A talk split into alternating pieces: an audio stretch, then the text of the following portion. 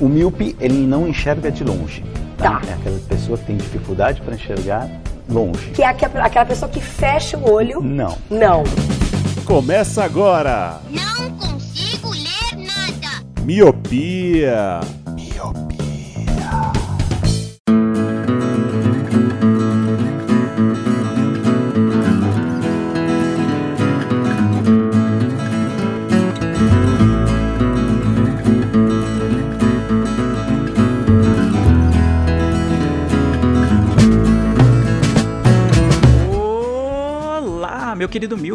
Seja muito bem-vindo, bem-vinda a mais um podcast Miopia. Fique à vontade, limpe suas lentes e ajeite o seu fone porque estamos só começando. Eu sou o Leandro Oliveira. Eu sou a Brenda Dantas. E eu sou o Lu. Ai, Voltou. empolgou agora, hein? Quem veio. Voltou, hein? O campeão voltou. Voltou, voltou, o campeão voltou. Basta só perder alguma Copa aí que aí eu paro. Então estejam Ah, não vai avisados. perder, né? Já sabe, né? Já sabe que. Eu fiquei sabendo que a Taylor Swift vai lançar álbum aí antes do, do jogo decisivo entre Corinthians e Fluminense. É isso? Confere? Exatamente, entendeu a minha confiança? Entendeu? Vem daí. Agora vai. Pra quem não sabe, eu não vou nem explicar. Deixa no ar, deixa no ar, Leandro. Não, eu vou explicar. Não, eu Leandro, vou fazer deixa questão no mesmo. O nosso compromisso aqui é com a informação e com a verdade. Pra quem não sabe, existe um- uma lenda urbana, uma teoria da conspiração que demonstra que toda vez que a Taylor Swift lança um álbum novo, o Corinthians não perde no jogo antes. a- o último jogo antes da- do lançamento do álbum e o primeiro jogo depois do lançamento do álbum. Me corrija se eu estiver errado. Então tem um histórico aí de anos, desde o início da, da carreira da Taylor Swift. E os corintianos mais supersticiosos, como o Luciano, né? quem não é supersticioso também e torce, também tá errado, né? Essa é a verdade. Acreditam que com o lançamento desse álbum, o Corinthians já está na final da Copa do Brasil, né? É Exatamente. E outra, ela vai lançar justamente no final da Copa. Então pode ser que o Corinthians seja campeão. Pode ser não, já tá, já tá escrito. Já tá escrito nas Ah, vai estrelas. ser na final. Eu achei que era no jogo da C. Não, não, é na final. Então, é por isso que eu já tô tranquilo que a gente tá na final, entendeu? Entendeu a confiança agora? Muito bom, muito bom. Se você não sabia dessa teoria da conspiração, saiba que o miopia também é cultura, informação, teoria e superstição. Mas é isso, né? Vocês viram já no tema do episódio, no título do episódio sobre o que, que a gente vai falar, que é o nosso podcast característico e glorioso de indicações maravilhosas. Mas antes disso, Luciano Jorge, se as pessoas gostam muito desse podcast e querem ajudar a gente financeiramente, como que elas podem fazer? Se você quer ajudar muito a nossa mandinga, é muito simples, tem duas maneiras. A primeira é pelo seu browser, onde você vai digitar padrim.com.br barra podcast miopia, vai ter os dois planos, o de um e o de cinco reais, ou pela sua gloriosa carteira digital. Olha, estamos no futuro, hein? A sua carteira digital que é o PicPay. É um aplicativo que você baixa na sua loja de aplicativos, também com os dois planos de um e de 5 reais. Um real dá direito ao nosso obrigado e abraço virtual e o de 5 reais você entra num grupo com a gente e outros ouvintes para falar sobre amenidades, dia a dia, cotidiano. E Leandro, o que nós estávamos falando recente, só para dar aquela, aquele gostinho. recente, a gente falou bastante coisa, a gente fala muito sobre o que acontece no glorioso estado de Goiás, porque aparentemente acontece, além de duplas sertanejas de gosto duvidoso, tem muitas coisas estranhas que acontecem lá no estado do Goiás, que tem a nossa madrinha Amanda, tá sempre trazendo as melhores novidades desse, do glorioso estado que ela mora, né, que ela. Só pérola. Só pérolas, então se você não sabe o que rola nesse estado, então você tem que entrar no grupo de padrinhos que a gente vai ter informações em primeira mão, né, sobre coisas insólitas que acontecem apenas em Goiânia. Mas basicamente isso, a gente também falou do que? Do lançamento da série do Senhor dos Anéis, do lançamento da série do, do- do- dos dragões lá, da, da spin-off de Game of Thrones, spin-off de Senhor dos Anéis, vai ter spin-off de tudo, Luciano, é isso. Não para, o spin-off não para. momento que a Marvel está em baixa, né? Exato. É, a Marvel está em baixa. Porque a série que tá enrolando da Marvel é a She-Hulk, né? Se eu não estou louco. É que não, que não né? tem empolgado tanto assim o assunto. Eu vi o primeiro episódio e, e ela não tá na minha indicação do Colírio, então acho que isso já diz.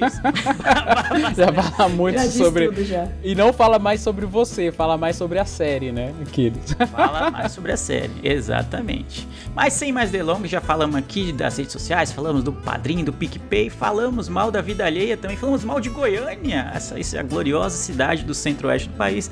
Mas vamos subir a música e trazer as nossas indicações muito melhores do que coisas da Marvel. Nossa, eu tava doidinho pra falar que não deu pra segurar a barra, então eu voltei. Mas deixa pro. Ê, Goiânia!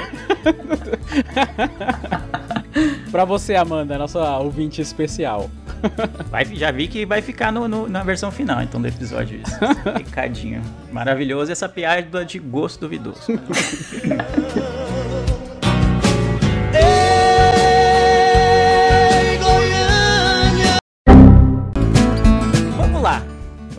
Toda, toda semana, toda vez que temos um colírio, mas pra quem tá chegando de paraquedas, de repente é o seu primeiro episódio que você tá ouvindo, fala, nossa, finalmente, vou ouvir, o Leandro fica enchendo o saco toda hora, fica compartilhando stories, ah, vou ver que, que merda é essa de, de podcast que ele faz. Colírio é a nossa série de indicações, ou seja, eu vou trazer uma indicação de série, de filme, o Lu também vai trazer uma, e a Brenda vai trazer outra, então a gente nunca sabe o que, que cada um vai indicar, então pode até acontecer de ser a mesma indicação, né, tem muita coisa saindo aí ao mesmo tempo, então é sempre perigoso. Mas enfim, a gente traz indicações de coisas que a gente tem visto ultimamente, porque se a gente gostou, a gente quer passar adiante. Acho que esse é o lema do Colírio, né? De levar a palavra adiante das coisas que a gente tem gostado, né? Até pra ter com quem conversar, né? Nada pior do que você ver uma série boa, um filme bom e não tem com ninguém que tenha visto no seu círculo de amizades pra comentar sobre.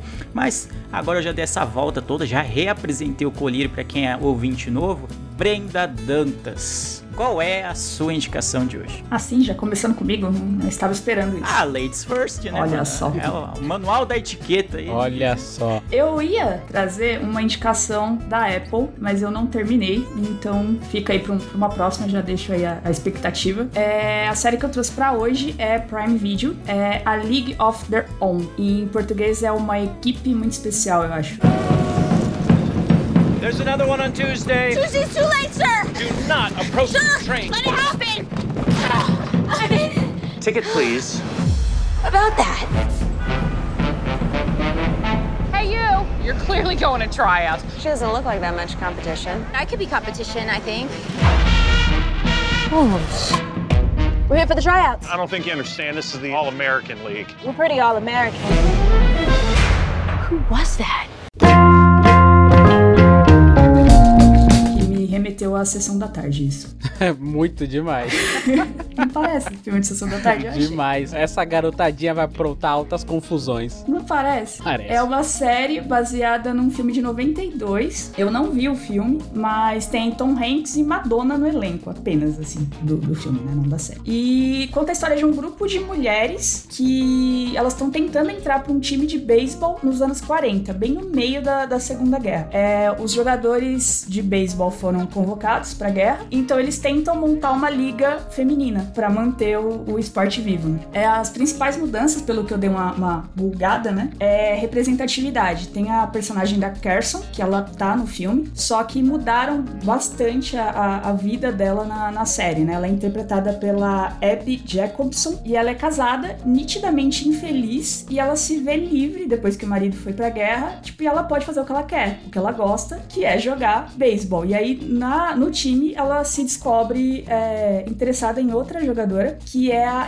é a Greta, interpretada pela Darcy Carden, a eterna Janet, do The Good Place. E é de longe a, a minha personagem favorita. Ela, ela entra naquilo que eu acho que eu já falei aqui, de personagem que tem camada, que não diz logo o que que é, assim. Eu, eu dei uma pesquisada também. E essa personagem foi baseada em uma jogadora real, que se assumiu lésbica depois de velha, em entrevista. Nossa, era isso que eu ia até te perguntar, se era baseado no, em, em fatos ou não, era só uma história fictícia. Porque eu- quando você contextualizou a- o período aí, eu fiquei, ó, aí vem história boa. Foi baseado. O filme foi feito é, com base num documentário. Tipo, aconteceu mesmo, existiu essa liga. E aí, com base nesse documentário, fizeram um filme. E aí agora fizeram o remake do, do filme com a série. né? E aí tem outra personagem que eu gostei bastante, que é a Max, é, interpretada pela Chate Adams. Eu não, não conhecia a atriz, não sei vocês, mas gostei bastante da, da interpretação dela. Ela é uma mulher negra que, que é de longe, assim, a melhor arremessadora que aparece ali na, na parte que eles vão é, selecionar as meninas pro time. Mas ela não entra pro time simplesmente por ela ser uma mulher negra. É apenas. Esse é o critério pra ela não entrar. E, e a série mostra esses dois cenários, né? Tipo, a, a- o time, com as meninas que passaram, e vai mostrando o cenário da Max, que é de, de fora, né? Periferia, é aquela parte mais afastada. E ela tentando, tipo, achar uma forma de, de jogar, de, de manter essa paixão dela pelo beisebol. E aí ela tem esse conflito de não entrar pra liga por ser negra e ela não consegue jogar no time da fábrica, que é um, um time pra negros, por ela ser mulher, porque só tem homem. Então tem esse, esse conflito. E é, é bem bacana ver isso, assim, que é, é uma coisa que as feministas falam muito e, e aqui tá, tipo, muito nítido, que a mulher, ela sofre o preconceito, mas a mulher negra sofre, tipo, o dobro. E,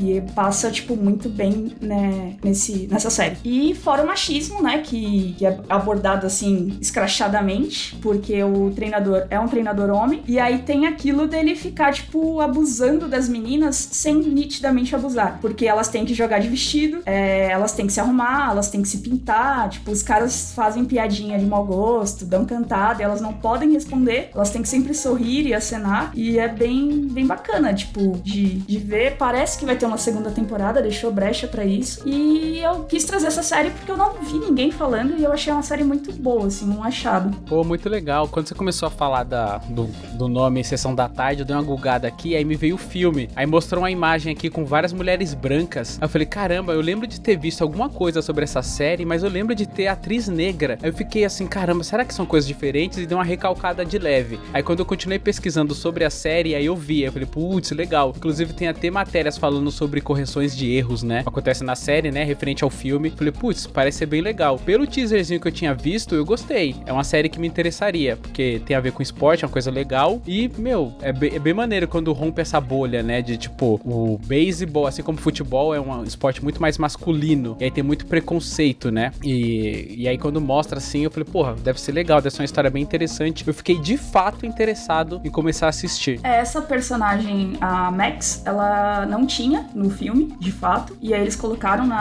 na série por sentir que faltava isso, essa representatividade negra, né? E tinham jogadores, é, jogadoras negras nessa época, então eles sentiram a falta de colocar isso. Uma série que me lembrou muito essa, é, embora não seja um presídio, mas é Orange is the New Black, porque tem essa mesma pegada, tipo um ambiente é, totalmente de mulheres, com que tem aquela figura masculina escrota ali no meio. É, tem as latinas, tem as negras, tem as lésbicas, me lembrou bastante essa, essa pegada assim de Orange is the New Black. Legal. Muito bom. Eu não vi ainda essa série, mas já tava na minha lista. Eu gostei bastante do pôster, é bem, bem, Uhum. bem legal, assim. Gostei, me chamou bastante atenção. E eu não fazia ideia da história em si, né? Eu vi o pôster e falei, nossa, é uma, uma série sobre beisebol, mas é só com mulheres e tem o pessoal, tem umas meninas negras no, no, no elenco. Já, já me chamou atenção, assim, né? Porque não é algo muito comum, né? Quando a gente ouve, ouve falar de beisebol, né? É um ambiente muito masculino, é sempre exaltado o quanto os homens são, ah, entre aspas, né? Seriam superiores, o quanto é mais divulgado o beisebol masculino, aquela coisa toda. Então,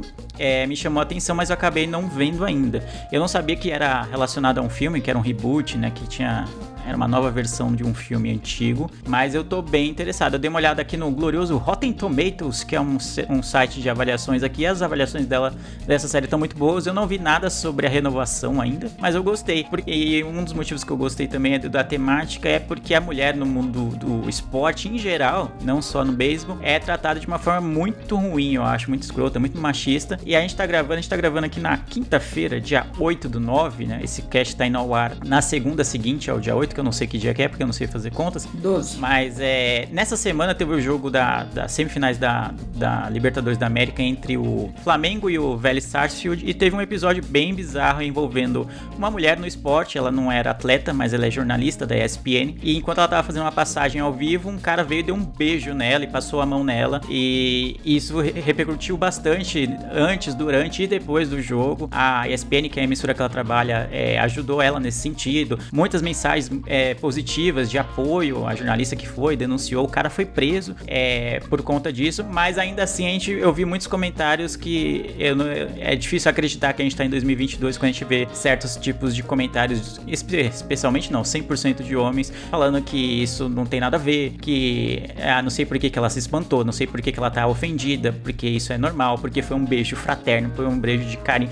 Cara, nada, na, nada, Nada, não existe, é, não não existe. existe, Foi um abuso Foi só um absurdo. Beijo, né? Só que a nossa sociedade estava acostumada a aceitar tudo isso como se fosse algo normal. Ainda bem que as coisas a passos bem lentos ainda, mas estão mudando. Então eu gostei que essa série mostra, fala um pouco sobre é, mulheres no esporte, porque vai ter, é, acaba abordando esse tipo de comportamento é, horroroso que os homens têm com relação às mulheres. E, e essa série é ambientada nos anos 40, mas a gente está em 2022 e nem não, mudou muita coisa, mas tem muita gente que parece que vive nos anos 40 ainda. Então acho essencial que tenham é, obras, que tenham trabalhos, que tenham filmes, séries baseados nesse tema. Né? A Brenda pode falar muito, mas muito melhor do que eu em relação a esse assunto. Mas eu, quando a Brenda começou a falar da história, já me veio logo nesse assunto porque eu vi muito ontem. Eu tava assistindo o jogo e eu vi as manifestações de jornalistas, de colegas de trabalho da, da, da repórter da ESPN manifestando solidariedade. Vi muitas manifestações positivas, mas infelizmente vi muita gente falando que não tinha nada a ver ainda hoje. Que, ah, tudo bem acontecer isso, não sei porque o mundo tá muito chato. Aquelas frases prontas que muita gente tem por aí, né, Brenda? É, e fora isso do, do corpo da mulher no esporte, né? Que, que é abordado aqui, porque elas têm que, que se maquiar, elas têm que ir de saia, tipo aquela coisa que é quase sexual pro homem que tá assistindo, né? Sim.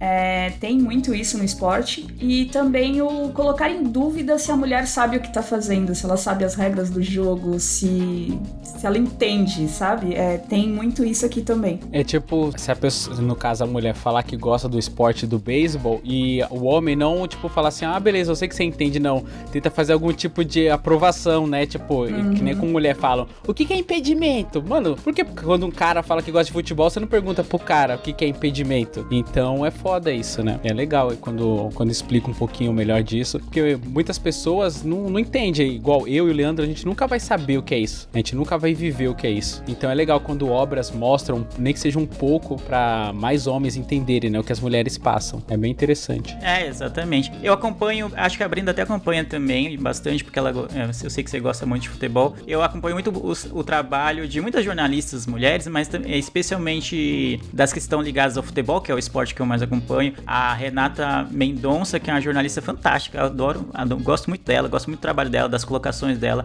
E toda vez que ela tá no ar, ela fala: Olha, eu queria muito não ter que falar sobre isso, mas infelizmente vamos ter que falar sobre isso de novo, sobre o quanto as mulheres é, são subjugadas no, no esporte, no meio da, da imprensa esportiva também, que é um meio bastante machista, porque meio que espelha um pouco do comportamento futebolístico, e também da Renata Silveira, que é, pra mim, é a minha narradora favorita, assim, ela, as duas são do Sport TV, elas são extremamente talentosas, muito competentes, estão nos lugares em que estão por merecimento, assim, por, por competência, mas todo dia eu vejo o Twitter delas e todo dia elas têm comentários, é, respostas é, machistas, respostas agressivas com relação ao trabalho delas. É algo que a gente não vê com os homens. A gente vê muito, por exemplo, tem muito narrador ruim, tipo o Kleber Machado, eu acho horroroso. Horroroso. Horroroso. assim. Horrível. Muito, muito ruim. Eu acho o Luiz Carlos Júnior muito ruim também. Não tô questionando a, a índole deles, mas como profissionais, eles são muito ruins. Mas eles não recebem nem um terço do, do hate, do, dos comentários ruins que elas recebem. Toda vez que elas são escaladas para um jogo, do, do jeito que elas narraram um gol, do jeito que elas comentaram um gol, elas sempre são colocadas à prova. Então é um caminho longo ainda que a sociedade tem que percorrer, mas é, me deixa um pouquinho feliz de ver pessoas como elas hoje em lugares de destaque, assim, porque são, é, são pequenos passos que a gente vai dando rumo à sociedade um pouquinho mais justa para as mulheres. Concordo. Eu sou bem suspeita pra falar, porque eu também adoro as duas, mas é, jogo narrado pelas duas, pra mim, é tipo, já, já dá um quentinho no coração. Nem importa o placar, mas já, já tá valendo. Exatamente. Muito bom, muito bom. Gostei da indicação. Tá na minha fila, tá? É que a fila é uma fila grande, né? A gente É sabe. difícil de, de chegar nelas, mas eu quero muito ver. Eu não sabia de todo esse contexto, nem. nem... Eu tinha visto o pôster. Basicamente, isso do pôster eu já tinha me interessado. Eu não sabia é, da, da história, nem do que era um reboot de um filme famoso, assim. Então, tá na minha fila, então vamos ver o que, que vai dar. Então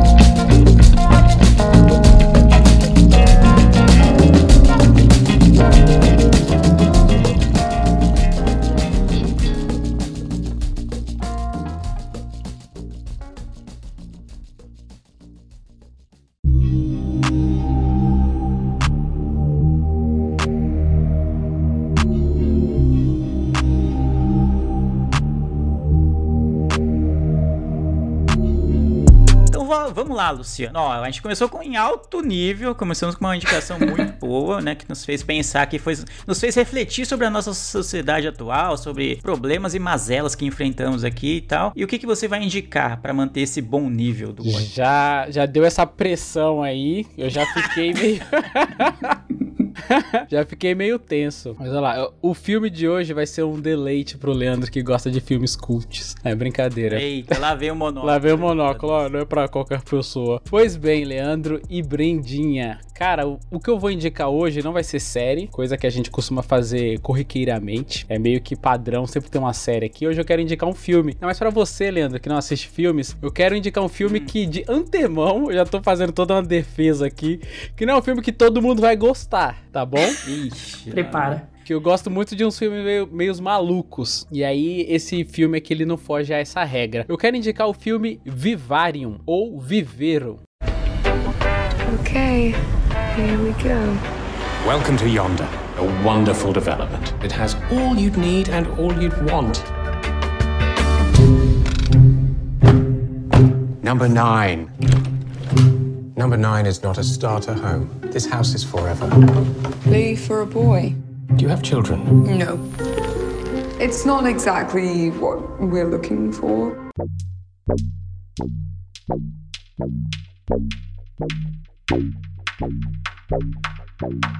É um filme de 2019, ele tá categorizado como suspense e mistério, tem 1 hora e 37 minutos. Ou seja, Leandro, já entra no crivo aí de filme curtinho. Esses 7 minutos aí você tira pra, pra subir o letreiro, então tem um, o filme tem 1 hora e 30. Mas é do diretor Lorcan Finnegan, ele que é um irlandês, ele tem uns filmes meio malucos assim, meio de terror, meio suspense. E esse filme, ele tem no elenco principal o Jesse Eisenberg, que faz o Tom, ele que tem- fez o filme Zumbilândia, Rede Social, Lex Luthor aí no filmes da DC. Tem a Imogen Putz, que faz a Gemma no filme. Ela que já fez um filme que eu adoro, que é o Extermínio 2. Ela fez também o Meu Pai, que ia ter o filme que concorreu ao Oscar. Ela fez também o meu pai, ficou um pouco. Ela fez o Meu Pai, é. Ela é a mãe do meu pai. É, vai fazer até sentido pra quando eu começar a contar sobre esse filme. Mas esse filme, ele tem uma sinopse bem tranquila, assim, é um filme bem simples de se é, absorver referente à sua, à sua sinopse. Ele conta a história de um casal, que é tanto a, a Gemma, né, que é a Imogen Pops, e o Jesse Eisenberg. Ela trabalha como professora na escola primária e ele trabalha ali como zelador e tal, jardineiro. E eles têm aquele sonho de casal de quê? É que quem casa quer casa é ter sua casa própria. Só que não é fácil conseguir casa, nem aqui, nem em lugar nenhum. Então eles recebem uma dica de ir numa imobiliária, ver que tem um empreendimento novo ali, conhecer e tal. E aí eles vão lá conhecer esse, esse novo empreendimento e se depara com uma figura de um corretor, né, um vendedor muito estranho, muito sinistro. Ele tem um sorriso falso assim, ele tem uns trejeitos bem malucos, te dá uma angústia na hora assim. Você fica meio, se fosse eu, eu ia pegar minha esposa e falar assim, gente, amor, vambora, vamos correr daqui. Só que no filme, pro filme acontecer, eles acabam olhando ali porque o cara fala que tem preços justos, o lugar não é nem tão longe, nem tão perto, ou seja, tá no lugar ideal e trata-se de um subúrbio. Ele, eles parecem ser um casal, é, para quem não sabe, o subúrbio no, no exterior é um lugar onde tem aquelas casinhas todas bonitinhas, toda a grama cortadinha, as casas iguais e tal. E aí, para eles parecem nitidamente que não é um casal que gosta de subúrbio, só que eles acabam não dando não pro cara e seguem com o cara até conhecer esse empreendimento, que é barato, bonito. Eles chegam lá, olham, vê todas aquelas casinhas iguais, assim, que causam uma certa estranheza. Tem uma direção de arte, fotografia incrível. O cara, o corretor, começa a apresentar toda a casa bonitinha pra eles. E de um certo momento, quando eles vão conhecer o quintal, eles voltam, o corretor sumiu. Como o cara ele tem uma figura muito estranha, os dois falam assim: ó, quer saber? Vamos meter o pé. Aí eles entram no carro, que eles foram de carro até o empreendimento. Roda, roda, roda, roda. Não consegue sair. Eles ficam desesperados, porque eles viram rua, sai rua, parece um labirinto o lugar. Até o carro acabar a gasolina justamente na frente da casa que foi apresentado pra eles, que é a casa de número 9. Aí que o filme fica maluco. Até então você se depara com essas estranhezas e já fica meio atento na cadeira, assim, meu, o que que vai acontecer? E aí eu vou tentar não dar spoiler, porque esse é um filme que ele tem vários detalhes e ele faz. É até uma coisa que eu gostei muito nele, que ele faz questão de não se explicar. Muitos entretenimentos que a gente assiste é tudo mastigadinho, mostra até um flashback pra você entender ali. Nesse caso, não. É um exercício de reflexão. Você vai assistir, vai sentir estranheza,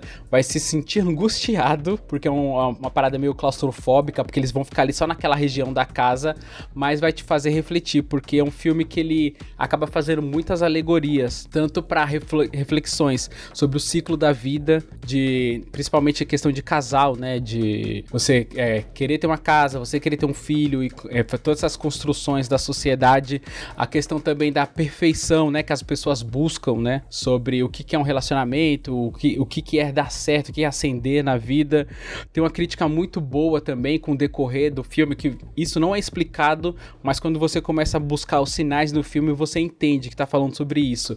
Que faz uma crítica meio do, do que é, a mulher é obrigada a ficar em casa e fazer o papel de mãe, o pai é obrigado a sair, trabalhar num, num trabalho que ele não gosta e depois acaba meio que ficando ausente de casa. Só que isso tudo de maneira alegórica, porque eles estão presos no lugar. Vou tentar dar um mini spoilerzinho aqui que não vai interferir tanto no, no core central do filme, que é igual isso que eu tô é, falando agora. Eles não conseguem sair da casa de jeito nenhum. Eles tentam até botar fogo na casa, a casa volta puf, perfeitamente no outro dia, uma caixa no meio da, da rua assim, e dentro da caixa tem um bebê. E esse e dentro da, da inscrição da caixa tá falando: vocês ficarão livres quando vocês cuidarem desse bebê. Só que é um bebê que ele cresce absurdamente rápido, sabe? Em 100 dias ele já tem 7 anos. E aí, aí por isso que eu falo das alegorias, porque você assiste esse filme só com estranheza, mas quando você começa a perceber as camadas ali, você percebe um pouco da crítica. Igual como ela já tem uma certa intimidade com crianças, por ser professora, ela acaba querendo entender aquela criança e cuidando, mesmo a criança sendo o terror, o terror. O pai já fica meio bravo e decide cavar um buraco, e ele fica dia e noite cavando aquele buraco para poder entender. Aí aquela alegoria do o pai sair de casa cedo, trabalha o dia inteiro em algo que ele não gosta e volta para casa e fica bastante tempo ausente. Então esse filme ele tem muitas camadas. Depois que você termina de assistir, você fica, quê? O que, que aconteceu comigo aqui? Porque ele é um filme que não explica. Ele não explica nada. Você tem que tentar entender o que tá acontecendo ali. E isso me pegou bastante. Fora a estética, fora a direção, fora a sinergia que tem entre ali o casal. Logo no começo você já, já causa uma estranheza porque mostra a história de um passarinho. Tem um passarinho chamado Cuco, que é até que eles colocam naquele relógio, né? Só que como que funciona esse passarinho? A passarinha coloca o ovo dentro de outro ninho e vai embora para que outra mãe cuide daquele ninho, daquele passarinho. Então o passarinho proporcionalmente ele é muito maior do que os filhotes dela. Só que ela não sabe distinguir se aquele passarinho é dela ou não. Então ela vai continuar alimentando, vai continuar, sabe, cuidando normal. E até esse próprio passarinho ele é meio desleal porque ele acaba jogando outros ovos de lá de cima da, do ninho. Então o filme ele começa com essa cena e você não entende nada e o filme segue. Só que conforme o filme vai acabando, você começa a entender, putz, o que acontece com o passarinho? Aí você você vai entendendo, vou tentar não dar spoiler aqui, mas é bem legal, cara. É, é um filme bem estranho, como eu falei no começo, o Leandro vai me zoar aqui. Não é pra qualquer um, porque você assiste com muita estranheza. Você assiste, mano, é foda, cara, é foda. Porque eu terminei o filme e fiquei, caralho, o que que eu acabei de ver? Então eu quero que alguém que tenha o gosto no mínimo duvidoso e maluco igual o meu, assista esse filme pra também ter um pouco dessa estranheza que eu tive. Mas é um filme bem legal, bem legal mesmo. Bom, E aí, Leandro? bom, vamos, vamos, vamos lá. Você quer começar, Brenda? Você quer que eu comece? Quer Não, começar? pode ir. Imagina. Eu tenho muitas perguntas. Eu nem vi o filme e já tô com muitas perguntas, Luciano. Então vamos ver se você tá apto a respondê-las aqui, né? Porque já que você está. Vamos lá. Eu queria saber primeiro onde o senhor viu esse filme, porque eu não vi nenhum, nenhum lugar de graça aqui pra assistir. Só vi no, pra alugar no, no YouTube, no Google Play e na, na Apple TV pra alugar, não no- na Uhum. assinatura padrão do, do Apple TV Plus. É isso mesmo? Tá, ah, não, o que acontece? Esse filme ele rolou num. Ele filme, como eu disse, é de 2019, ele rolou num circuitos meio alternativos e demorou pra chegar no Brasil. Ele chegou só em 2020 e aí era meio nesse esquema de alugar mesmo. Só que quando eu assisti, não faz muito tempo, algumas semanas, quiçá alguns meses, eu assisti na Amazon Prime. Então talvez se você jogar na Amazon ele ainda esteja lá, porque não faz tanto tempo assim. Mas é, tenho pra alugar, mas eu assisti na Amazon. Não, calma aí que a gente tem um compromisso aqui com os ouvintes aqui de, de dar. Com a verdade, né? É verdade. E Vivar, Vivarium. Vamos ver aqui. É, não, apare... não apareceu aqui, viu? Pra mim, não apareceu. Acho que só, ba- só bateu lá então, é, hein? não apareceu não. Viveiro, nem, nem se tiver com o nome Viveiro. Vamos ver Viveiro. Opa, apareceu Viveiro. A minha integridade está mantida. Ah, tem sim, tem como viver. É, é porque o catálogo da Amazon acaba sendo bastante rotativo, muito mais do que a da Netflix, né? Às vezes o filme bate lá rapidinho. Eles também colocam alguns títulos só em inglês, outros só em, em português, não dá pra entender. É, não faz o menor sentido. Eu coloquei como Vivarium aqui, não apareceu. É. O Viveiro veio, tipo, então, né, o algoritmo deles é horroroso. Viveiro Mas essa veio. foi a primeira Até pergunta. rimou. Beleza, já tem como assistir na, na Amazon Prime. Ok. Quando eu pesquisei Vivarium aqui, né, a primeira coisa que eu sempre faço quando alguém tá dando uma indicação, né, quando eu não sei do que se trata, apareceu aqui nas sugestões de busca do Google, né, junto com o filme. Um, qual é o significado do filme Vivarium? Qual é a mensagem do filme Vivarium? Qual a lógica do filme Vivarium? Viveiro? Onde tem o filme Viveiro? Ou seja, é um filme que se esconde, que ninguém entendeu e aparentemente nem todo mundo gosta, porque eu olhei aqui no Google, tem 62% das pessoas que assistiram gostaram desse filme, o que não é um, um número muito alto, Luciana. As pessoas vão assistir e não Uhum. vão entender nada, e é, é isso mesmo. É, foi como eu disse durante a minha explicação. Ele é um filme que não se explica. Então, acho que tem grande parte do público às vezes sente um pouco de falta dessa de pegar na mão e mostrar e tal. Então é aquele filme que eu falei da reflexão. Quando você assiste, você não entende nada, mas quando você para pra refletir, você começa a perceber as camadas e as alegorias que o filme faz. Então, de repente, vai, é igual eu falei que eles tentam queimar a casa, estão sentados lá na frente da calçada, a casa volta ao normal e de repente tem uma caixa com um bebê dentro de um filho que não, de um filho que não é deles. Isso de repente você vai lá, pode fazer uma alegoria pra um casal que não tá preparado pra um, um recebimento de uma criança, sei lá, um- uma gravidez indesejada. Então tem várias e várias camadas, mas é aquela coisa de exercício. Não é aquele filme que você vai desligar a cabeça, vai ficar mexendo no celular e vai assistir. Se você não assistir com atenção ou se você desconectar do filme, você perde, perde o sentido ali, entendeu? Então por isso que eu falei que não é um filme pra todo mundo, né? Querendo ser blazer nem otário. É só mesmo porque tipo é um filme bem diferente, é bem diferenciado. É inclusive é diferente de tudo que eu já tinha visto, assim. Ele entra, ele acaba até entrando numa categoria cult, ele tá como suspense e mistério, tem umas pitadinhas de terror, mas é acho que pra você não pega nada, Leandro, não é nada de terror, mas ele é aquele filme cult que, mano, tem várias camadas, é um, é um filme bem autoral, que esse diretor, esse irlandês, né, o, o Lorcan Finnegan, ele tem essa assinatura bem marcante, assim, desses filmes, então tem- é aquela coisa, tem que gostar mesmo. É uma pitada de terror, assim, na, na pegada corra. É, até menos até, assim. Mas é tipo corra, assim, é uma, uma estranheza. Você sente uma estranheza. Quando você começa a assistir um fi- o filme, você sente uma estranheza. Eu assisti o filme Modern no cinema. Mãe, o filme inteiro você tem aquela sensação de estranheza. Esse filme você vai sentir isso também. Que eles estão presos num local que eles não sabem, eles não te explicam. E aí você começa a, a conjecturar, pô, o que, que será que tá acontecendo? E o filme não te explica. E aí depois você tem que refletir sobre o filme. É por isso que eu quero até indicar esse filme pra quem assistir, depois a gente bate, trocar uma ideia, assim, porque gera debate. É o filme que vai gerar debate, entendeu? Negativamente ou É, então, de maneira legal. assim. quando você começou a falar, foram os dois filmes que vieram na minha cabeça: Corra e Mãe. Foram. É essa vibe. É. Então acho que eu passei a ideia certa, porque é essa vibe. Então, assim, assisti os dois filmes? Assisti. São filmes que eu assistiria de novo? Não. sei. Ou não, eu não assistiria. Entendeu? Então, não sei. Eu posso tentá-lo, mas não, não me empolgou muito, não. Assim, tem, tem outras coisas aí na fila, mas. É.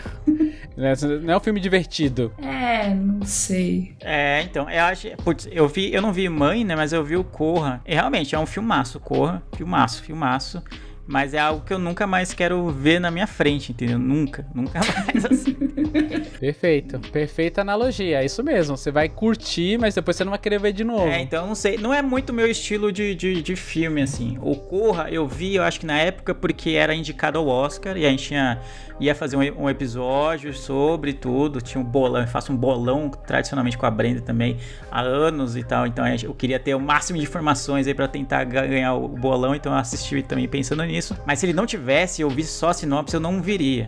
E aí esse Vivarium, né, ou Viveiro, me deu a mesma brisa, assim, de puta, mano, pra que que eu vou colocar um filme em que eu vou provavelmente não vou entender o rolê todo, vou ficar me perguntando como as pessoas estão aqui no Google, né, fazendo pesquisa, o, o que que é o final, como que se explica, que que, qual é o significado, qual é o sentido. Eu, eu não sei se as pessoas, tipo, assistiram é, sem tanta atenção em relação ao filme, ou se realmente o filme é muito complexo. Eu tenho, eu gosto que o filme me faça pensar, veja bem, eu não gosto de filme só simples, assim, que seja é, pô, vazio, vamos dizer assim, né, só um entretenimento mais raso. Porém, eu acho que faz parte da obra, assim, do diretor, fazer algo que seja difícil, que seja que te faça pensar, mas que você não precise ter um doutorado, que você não precise ver um, pô, é, você precisa pesquisar depois qual é o Não, você não precisa. É, não, não, você não precisa. Eu acho que tipo uma injustiça desse filme é que como ele saiu 2019, 2020 ali, é o período pandêmico e é um filme que ele trata um pouco de você ficar enclausurado numa casa. E nesse período as pessoas estavam em casa também com um, Uhum. o, o lance do vírus, putz, no- com a incerteza do amanhã, digamos assim. Então isso pode ter pesado um pouco negativamente. Mas assim, talvez um tipo de explicação pra esse filme seria um episódio do Black Mirror em filme, sabe? Porque ele tem essa vibe Black Mirror, tem uma vibe pesadíssima Black Mirror também. Então, se ajudar aí a pesar pra vocês assistirem e quem gosta de Black Mirror, claro, é como se fosse um episodião do Black Mirror. É, vamos ver. Não, Black Mirror é uma série que eu adoro, assim, adoro, mas é entra também naquilo. Eu assisti todos os episódios de Black Mirror e não é algo que eu queira ver de Sim, novo. Também é exato. algo que você vê aquela vez e é isso. Então acho que vai muito de público. Realmente, Black Mirror eu assisti porque eu peguei do início e falei, puta, Da é bom, hora. mas tem, é desconfortável. É desconfortável. Não é, não tem nenhum episódio feliz, não tem nada que você saia, pô, que da hora, que grande entretenimento que eu vi. Não, você sempre sai com um soco no estômago. Então Sim. vai muito. Sempre com a reflexão. deixar- É, eu não vou fazer uma crítica ao filme, até Mesmo querendo. posso- é, o que eu posso dizer é que realmente não, não é o meu estilo, assim. É algo que eu, nossa, quero muito ver, que é... Tô acompanhando desde o lançamento porque eu queria muito ver, não é muito meu estilo, mas é, mas tem público para o público é variado, né? Assim como tem gente, até, assim como você gostou e curte essa essa parada de filme cult, de que te faça ser uma coisa catártica e tal, eu acho que tem bastante gente que curte esse tipo de, de, de conteúdo. Então acho que vale, vale a pena. Então vou deix eu vou deixar para os ouvintes decidirem. Então, para não ser uma crítica negativa, já que eu nem vi o filme, então vou dizer que só que não me atraiu assim. É só isso. É isso. Tem ó, o dedinho pra cima, o dedinho pra baixo, o Leandro tá ali com É aquele no meio. o É, dedinho eu vou no deixar, meio. é. Pô, é, que, é, deixa eu, é, eu dei só um- algumas, é, fiz uma ponderações em relação ao que eu vi aqui em uma pesquisa rápida no Google, né, que já deu uma, é, uma amostra de que não é um filme, não é um, um filme realmente pra todo mundo, né, é um filme simples, assim. É, eu não, eu não descarto de assistir, mas não, não me empolga, entendeu? Às vezes eu assisto e acho maravilhoso, mas. e depois nunca mais vê. É. Acho que esse filme. É. Eu não sei, é porque assim, uma coisa que eu gosto bastante é sobre a estética do filme, né? Fora o lance do, da pensar e tal, da reflexão. Eu gosto da estética. E quando eu olhei esse filme, assim, a capa, eu, eu pirei na estética. Falei, mano, tô interessado. Que isso? Por que, que essa casa tá flutuando de cabeça pra baixo? Então, até a capa ali já te tá- traz uma estranheza, mas traz uma estética que eu acho incrível. Sabe, a questão da direção de arte, da paleta de cores que o Leandro me zoa tanto, é uma coisa que eu gosto e eu, quando eu vi isso, eu falei, hum, interessante.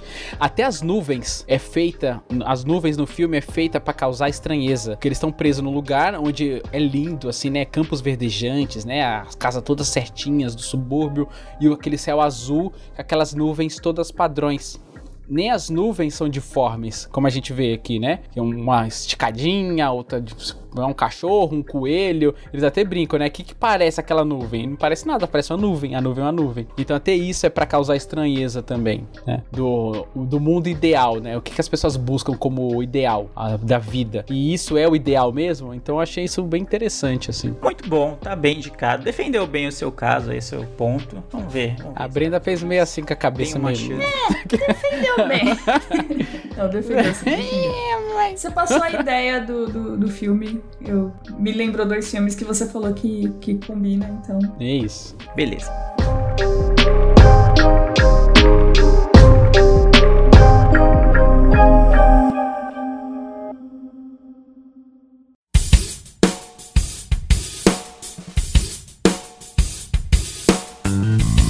Encerrar o colírio de hoje jogando um pouco o clima mais lá pra cima, né? Que o Luciano jogou o negócio aqui meio. um clima meio bad vibes aqui total. A responsabilidade que você me deu depois da indicação da Brenda, eu, eu fiquei. tive que fazer. Era isso. é, eu, eu consegui sentir os, os ouvintes aqui enquanto estavam ouvindo o episódio malhando, indo pro trabalho, no busão, aquela coisa meio desconfortável. Falei, eita, o que tá acontecendo aqui? Tendo uma reflexão negativa sobre a vida, aquela coisa toda. Mas hoje eu também vou indicar um filme, mas é um, é um filme para as massas, Luciano. É um filme pra, pra, mano, pra todo mundo. Pra Dona Maria, pro seu José, pro Luciano. Dona Maria. Vai curtir. É, não, é um filme que eu vi há, um, há, uns dois, três meses, eu acho, da Netflix. Faz tempo, eu acho que eu não indico algo da Netflix. E que passou direto. Eu ia indicar, mas aí acabaram outras coisas entrando na frente. Eu vou vendo coisas novas e aí a última coisa que eu vejo no, no, no na, antes de gravar o colírio, geralmente é o que eu indico. Mas eu não poderia deixar passar um glorioso filme com o nosso divo Adam Sandler, que se chama Arremessando Alto. Taking me to see basketball or bare knuckle boxing? We do everything. I'm Stanley Sugarman. I'm a scout for the 76ers. So you're 22 years old because you can't be in the draft if you're over 22. Yes, I'm 22 years old. Who's this? It's my son. How old is he? He's 10 years old. Okay.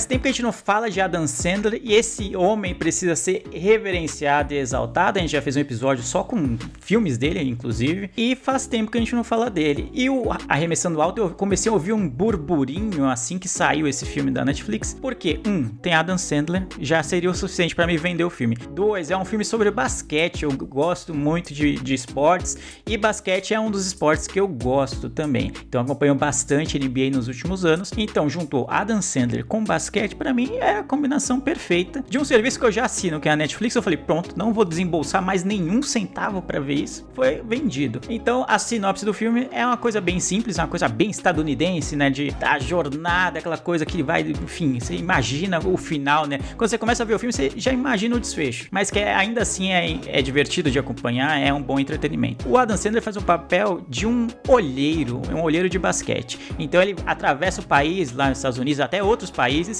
em busca de novos talentos para jogar na NBA. Ele é um olheiro do, do Philadelphia 76ers, que é um time da NBA tradicionalíssimo, todos já devem ter ouvido falar, era o time do Allen Iverson, que é um dos grandes jogadores da história do basquete, e ele é um olheiro. Então, sempre que alguém fala, pô, tem um fulaninho lá de 16, 17 anos que joga muito, só que ele tá na Sérvia. Ele vai lá, pega o aviãozinho, vai até a Sérvia, dá uma olhada ou vê o cara jogando e avalia se ele tem chance, né, de ir para para Filadélfia tenham fazer um teste para os caras olharem ele mais de perto e ter chance de ser um novo astro da NBA. Basicamente o trampo dele é esse. Só que ele já tá, né, com uma mais idade, assim, ele já tá cansado desse trampo porque isso acaba dificultando o convívio dele dentro de casa. Ele tem que viajar muito, ele nunca tem um aniversário da filha para ver, ele nunca consegue estar nos natais direito em casa, no ano novo, em datas comemorativas. As viagens de trabalho acabam atrapalhando muito. Então ele tá em busca, né, de, ah, pô, precisava de achar trabalhar aqui perto de casa, né? E ele é da Filadélfia, né, já que ele trabalha no 76ers. E aí ele acha um novo talento. E aí, a partir daí, a gente começa a acompanhar a história desse novo talento, que é um jovem. A clássica história de que a gente vê muito em jogador de futebol aqui no Brasil, que é o, é o talento que vem numa família pobre, que tem a filha, que tem só a mãe, ele tem ele ajuda a mãe a, a cuidar da casa, aquela coisa toda. A gente vê com esse carinha que ele é jogador de basquete. Ele é muito bom, joga nas, no basquete de rua, vamos dizer assim, da cidade dele. Só que ele tem todas as condições pobres, não tem, pô, não tem estudo, não tem nada, não sabe manja nada. E aí o Adam Sandler vê nele um, uma chance de um novo talento na NBA, né? Do, do, time que ele é funcionário. E também a chance de, de repente, trabalhar perto de casa, né? Pô, finalmente achar um grande talento, ele, pô, se aposenta, né? Porque o olheiro vai ganhar muita grana em cima disso também, né? E aí a gente vai acompanhando essa jornada. Então o Adam Sandler faz esse olheiro e a esposa dele é legal, que é a Queen Latifah, que é uma atriz que eu gosto bastante. Que sempre faz esses filmes com a mesma vibe, né? De... Queen Latifah sempre vai fazer a Queen Latifah, né? É, você vê na sessão da tarde, assim. Então ali ele tem uma filha também. Então a gente começa a acompanhar e ver um pouquinho dos bastidores, né? De como os donos dos times ou as pessoas responsáveis pelos times de basquete nem sempre são as pessoas mais simpáticas do mundo, que às vezes dificultam muito o trabalho dele, que às vezes podem acabar com a carreira de um futuro jogador, de um futuro aço da NBA por birra pessoal. Então a gente vai acompanhando um pouco desses bastidores. Então é um filme para quem gosta muito de basquete, que nem eu gosto. Foi muito bom ver por conta disso. Aparecem jogadores da NBA aparecem nesse filme, né? Quando o, o, o carinha vai fazer os testes, então ele treina, né? Ele testa contra outros jogadores que são da NBA mesmo. Então você acaba vendo figuras que você já vê, né, nos jogos. E você vê também o Adam Sandler, que é um ator que eu gosto e que foi por anos e anos falando, pô, é o cara que faz o mesmo papel sempre, é o cara que só faz o mesmo tipo de filme. E esse filme é, não é, nossa, a, a revolução da sétima arte, assim, a coisa é um roteiro muito cult, mas é um filme que te entretém muito bem. Ele tá muito bem nesse papel, ele interpreta muito bem esse olheiro e vende a ideia de, de que, pô, ele quer o melhor para os jogadores que ele descobre, ele quer o melhor para a família dele e tem todo esse submundo, vamos dizer assim, do basquete, desde o cara jogando na rua até ele chegar a um teste ou chegar no draft lá da NBA. Então é bem legal. Se você gosta, precisa manjar muito de basquete para assistir o filme, precisa manjar muito do que é ser um olheiro, nem nada desse tipo. É um filme que te entretém aquele sábado à tarde chuvoso que tá tendo aqui em São Paulo há muitas semanas, aquele sábadozinho frio, você coloca a pipoca cobertinha ali, pô, passa que você nem viu. Então é isso, arremessando alto, acho que em inglês é Russell o nome do filme, é muito bom, gostei bastante, tá disponível. Na Leandro, seis.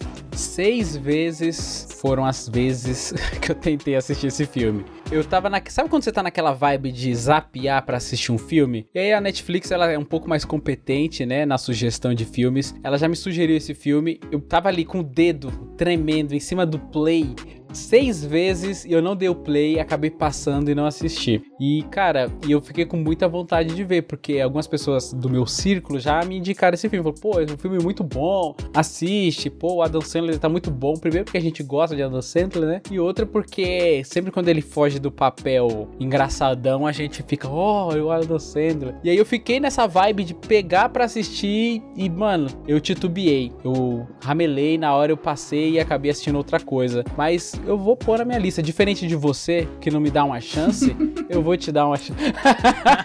assim como você não me dá, eu vou te dar uma chance, eu vou assistir, eu, eu, vou, vou tentar mesmo, porque é um filme que já tava no meu radar. Cheguei perto de assistir e não assisti. Até minha esposa falou: putz, vamos ver esse filme aí. Eu falei: vamos, e aí acabou, sei lá, passando a mosca e distraiu a gente. Mas agora a gente vai assistir e com indicação sua, tá vendo? Diferente de você que me critica, me bate, me xinga. Tô que nem a Chiquinha aqui, me dá uma pedrada puxa meu cabelo, eu vou assistir.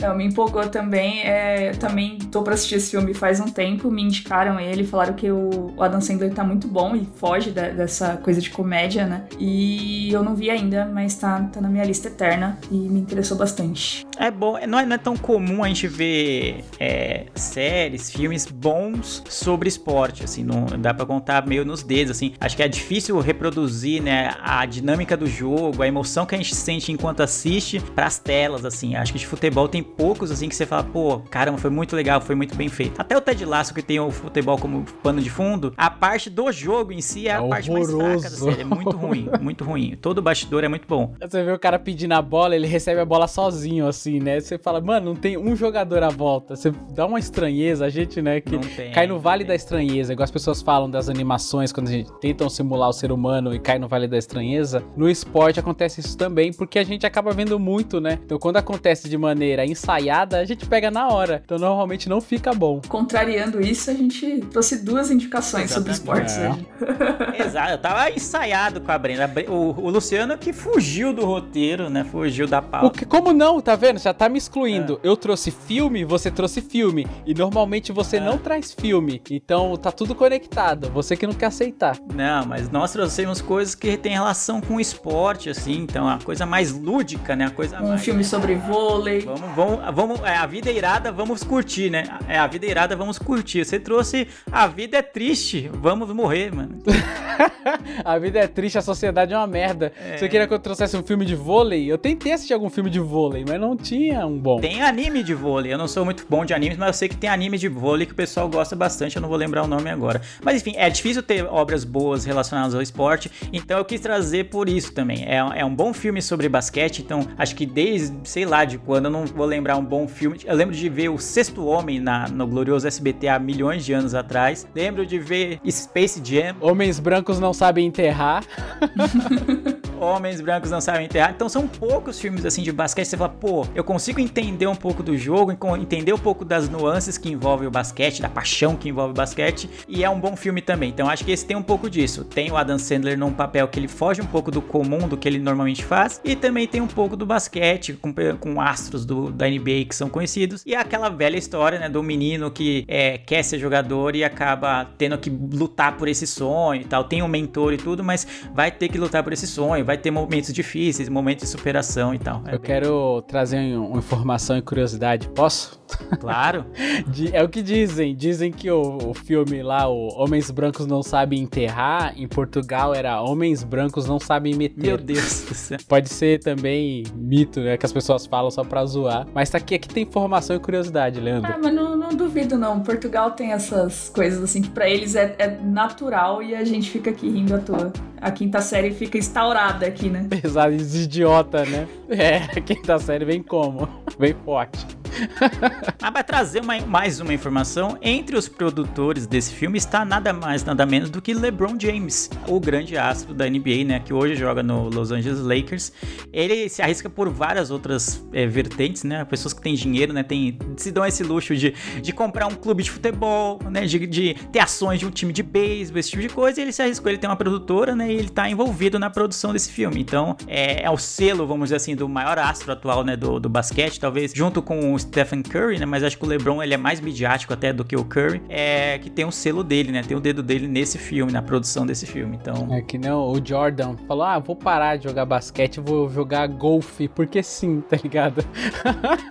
porque sim. O povo rico tem essas coisas. Excêntricos, né? Ricos. Mas é, falando de, de esporte, assim, filme, série, eu acho que, que é interessante é, abordar mais isso, porque acaba incentivando as pessoas, entendeu? Porque você acaba vendo mais, você se interessa mais por aquilo. Que nem eu, é beisebol. Eu sempre achei legal, mas eu nunca entendi. E com a série, eu consigo entender mais a dinâmica do negócio, tipo, o objetivo do negócio, entendeu? É, então agora. O bom é que eles conseguiram contar uma a mentira, porque beisebol é chato pra caramba. Eu já tentei assistir beisebol. E... Gente, não vão. Não, não caiam nessa cilada. Porque se vocês gostarem, é, vai ser pior, porque vocês vão estar ferrados. Cada jogo de beisebol. 4, 5 horas. 5 é. horas, entendeu? Então você vai ocupar um dia inteiro. Imagina se namora, se você é casado, se você é noivo. Você vai falar pra sua noiva, pro seu noivo, pô, então vamos sair. Não, mas só depois de terminar. Já era. A pessoa vai dormir, vai esquecer do que vocês vão fazer. Então eu acho que não sei se é muito bom retratar bem o beisebol nas telas, porque é longo. No filme é rapidão. Duas, três tacadas ali, pô, rumi rumi, vambora, acabou. É. Não é assim. Você bateu, correu, um bateu a mão na almofadinha, tá fora, vamos que vamos, é animado. Não, mas, mas passa é. essa ideia de demora. Tem um jogo delas que dura o dia inteiro. Meu Deus do céu. Passa Nossa, isso. velho. Caraca. Igual o tênis, quando vai empatando, vai indo, o jogo vai indo. Enquanto não tiver o ganhador, o jogo vai indo. É exatamente. Tem essa vibe, né? Exa é, é, ontem mesmo, eu vou datar esse episódio, mas já falei que a gente tá gravando na quinta, mas enfim, na quarta de madrugada, quando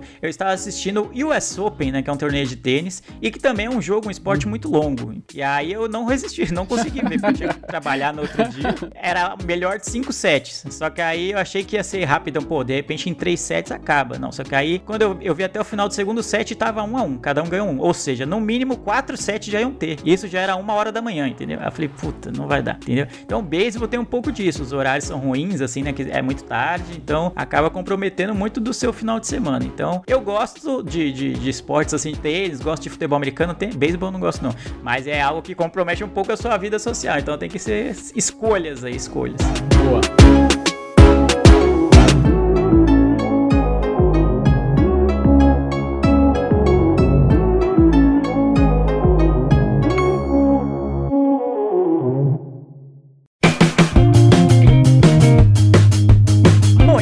Fizemos mais um colírio, indicações totalmente excelentes, ou não, né? Ou não, fica aí no, no ar. Fica aí aberto. Fica aí no ar. Não citei nomes, não, não, não citei ninguém, não citei ninguém, importante dizer isso. Eu não citei ninguém, mas eu adorei o da Brenda, tá ligado?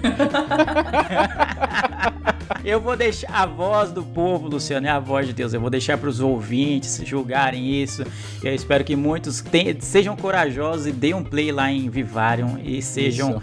absorvidos, né, por essa energia positiva, essa coisa gostosa que é esse filme. Por essa casa. Essa casa maravilhosa. Então é isso. O Luciano indicou o filme Vivarium, que tá disponível, supostamente disponível no, no, no Prime Mas pesquise viveiro. mas, é, mas pesquise Viveiro, não é? O nome original você não vai achar. Pesquise por Viveiro, que é a tradução em português dele. A Brenda indicou a série A League of Their Own, ou Uma Equipe Muito Especial, também está disponível no Prime Video. Prime Video patrocinando esse episódio. E eu indiquei o filme Arremessando Alto, né? que é- Ou Russell em inglês, que está disponível na Netflix. Então é isso. Se você gostou dessas indicações, deixa um comentário pra gente, mande mensagem pra gente. Pô, assisti porque vocês indicaram e achei muito bom, ou achei uma merda. Pode falar que foi achou uma merda mesmo, porque acontece às vezes, né? Gostos são, são diferentes. Mas fiquem aí com essas três indicações. Nos vemos no próximo episódio. Eu vejo vocês também, Brenda, na próxima e Luciano na próxima gravação. E tchau. Tchau, tchau. tchau. tchau.